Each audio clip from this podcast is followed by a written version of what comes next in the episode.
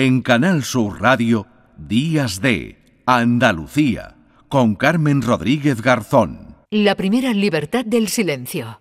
Música.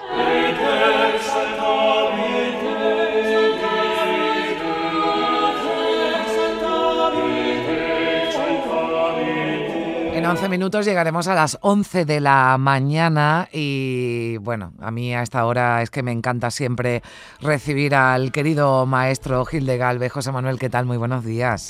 Buenos días, Carmen. ¿Qué tal? Pues mira, muy bien, aquí estamos, muy a gustito. Mira qué música te he traído, que parece que estamos en el cielo. Estamos. bueno, hoy, hoy 25 de noviembre que tenemos un cielo azul magnífico aquí en Sevilla, en Málaga también seguro, ¿verdad? Sí, Manuel? hay un día, es un día maravilloso. Eh, pues con este cielo, esta música celestial que, hoy, bueno, pues eh, tiene un protagonista que es Juan Navarro, al que le llamaban Hispalensis.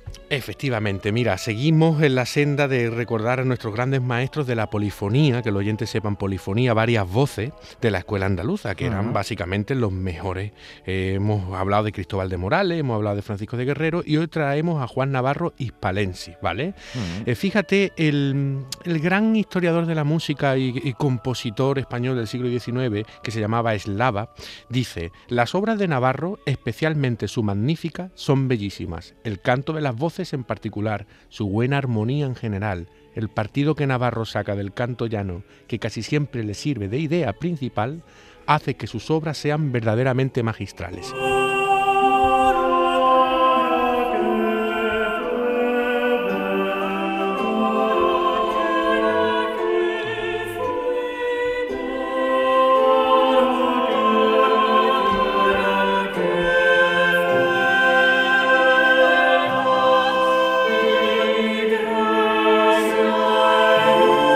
Verdaderamente José Manuel nos traslada, ¿no? Como, bueno, pues a un, a un espacio tan espiritual, ¿no? Y de tanta paz, ¿verdad? Sí, ¿y por qué, por qué traemos a Hispalensis hoy aquí? Sí. Porque, bueno, vamos a situarlo. Es que Hispalensis es de Marchena, nació en Marchena. De ahí estamos en el, Claro, estamos en el Renacimiento, siglo XVI, ¿de acuerdo? Eh, nace en 1530 para que los oyentes lo sitúen más o menos, pues aproximadamente unos 40 años justamente después del descubrimiento de América, ¿no? O sea, esto tiene ya muchísimo tiempo.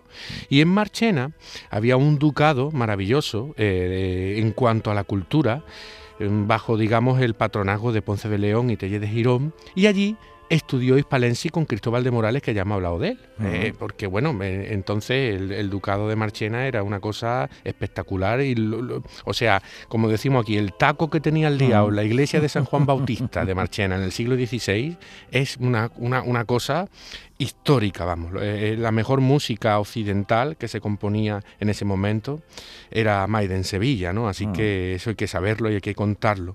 Bueno, Navarro eh, se va a Jaén, allí está como cantor hasta el año 1553, luego pasa unos años en Málaga, eh, también como cantor tenor, y en, 1900, y en 1555 ya sale de Málaga y empieza, digamos, su periplo por Castilla. Mm. ¿Cuál es la gran virtud del maestro Navarro Hispalensis? Pues que fue capaz de juntar la escuela de polifonía, varias voces, andaluza, con la de Castilla. Y por eso, digamos que salió el gran alumno que es mm. el número uno de toda esta cuestión del Renacimiento, que fue Tomás Luis de Vitoria, cuando Navarro fue maestro de capilla ya de la Catedral de Ávila, pues pasó por Valladolid, mm. Salamanca, Ciudad Rodrigo, en fin, estamos ante uno de los grandes.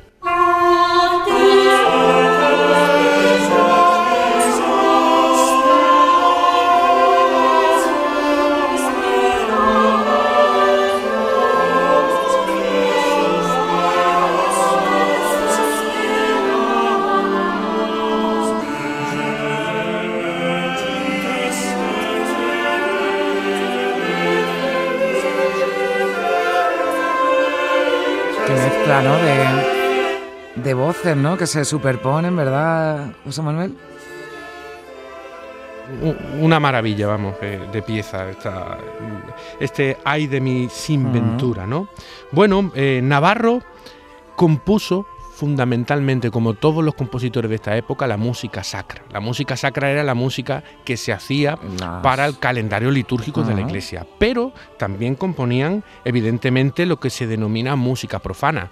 Para entenderlo, música que no está destinada a digamos, eh, la iglesia. Es música de calle, para las fiestas y todo esto, ¿no? Eso, eso es música profana. Por tanto, música sacra de la iglesia, música profana, música de la calle.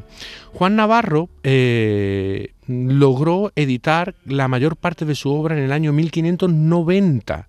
En el año 1590 y además, a diferencia de otros compositores de la época, él fue muy meticuloso y se dedicó a preparar, eh, digamos, toda su música, estuvo muy encima, no le entregó a, nadie su música para editarla, sino que prácticamente la dejó lista para pasar por las planchas de, de, edición. ¿no?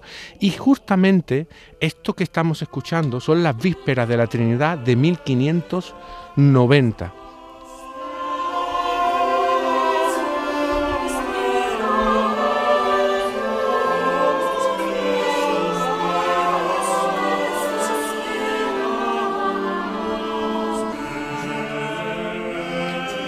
Fíjate, es el, típico el típico manuscrito eh, eh, de todas estas obras editadas, pues tiene un, título, Carmen, que es, casi una página en, latín. El, título. El, título de la obra, ¿no? El título sí, dice Ioannis Navarra Spalen, Salmi inni magnificas totius anin en, latín, o sea, para... para esto, hasta que, bueno, aquí ya tendríamos que repasar el latín. Esto es como cuando se le ponía nombre a los niños, ¿no? Y a las niñas, pues también a, las composiciones, ¿no? También. Impresionante.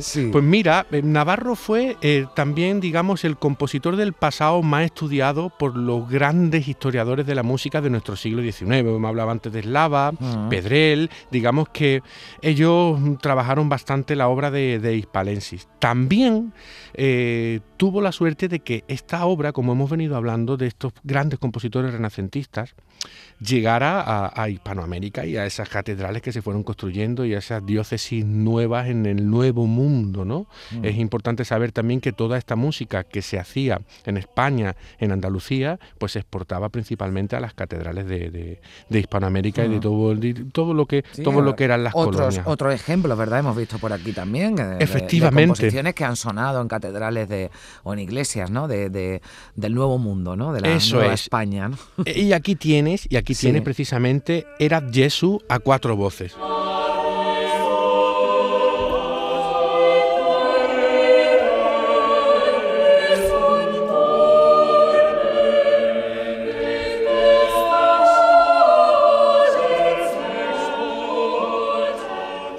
bueno, siempre nos preguntamos, digo, ¿no? Como en esa época, ¿verdad? Llegaban, eh, bueno, e incluso, ¿no? Con, con el autor ¿no? en vida y, se, bueno, pues había esa expansión ¿no? de su música que llegaba a otros lares y, en la propia España, ¿no? en la que también era muy conocido, ¿verdad? Y, efectivamente, y lo, y lo hemos comentado en muchas ocasiones, eh, también de una manera relativamente rápida para lo que eran los tiempos en este momento, ¿no? en mm. este contexto. ¿no? Eh, ten en cuenta que esto ya apenas 50 años después del descubrimiento, pues se estaba haciendo en estos sitios mm, también con, con coros eh, indígenas. ¿No? Hmm. Es una cosa impresionante. Bueno, fíjate que Navarro Hispalensi era también muy conocido. Hay un, te saca un ejemplo en Salamanca, es que un pregonero incluso lo exalta, dice, habiendo en el coro de Salamanca, escribirá el citado Espinel por aquello por aquel tiempo grandes cantores de voces y habilidad, y siendo maestro aquel gran compositor Juan Navarro. Aquí está nombrando también el pregonero a Espinel. Espinel es otro gran músico que hablaremos de él, poeta que precisamente era de Ronda, ¿no?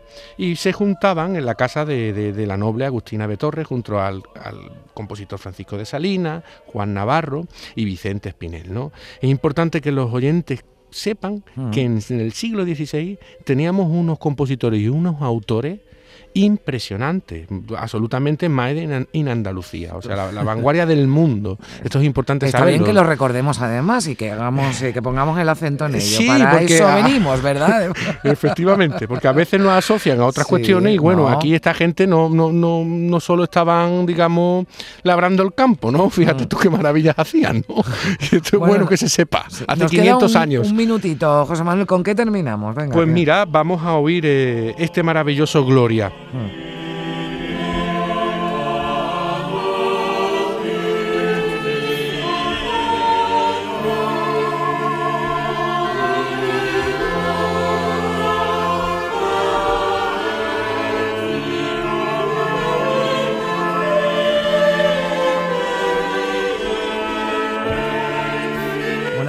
Nos eh, despedimos, pero todavía hay más. Tenemos mucho, mucho más que, contar de, esta música de los grandes compositores andaluces, así que yo te espero la próxima, la próxima semana. Vamos a ir con, Juan, con el ecijano Juan Bermudo y seguimos en el siglo XVI. Gracias, José Manuel. En Canal Sur Radio, Días de Andalucía, con Carmen Rodríguez Garzón.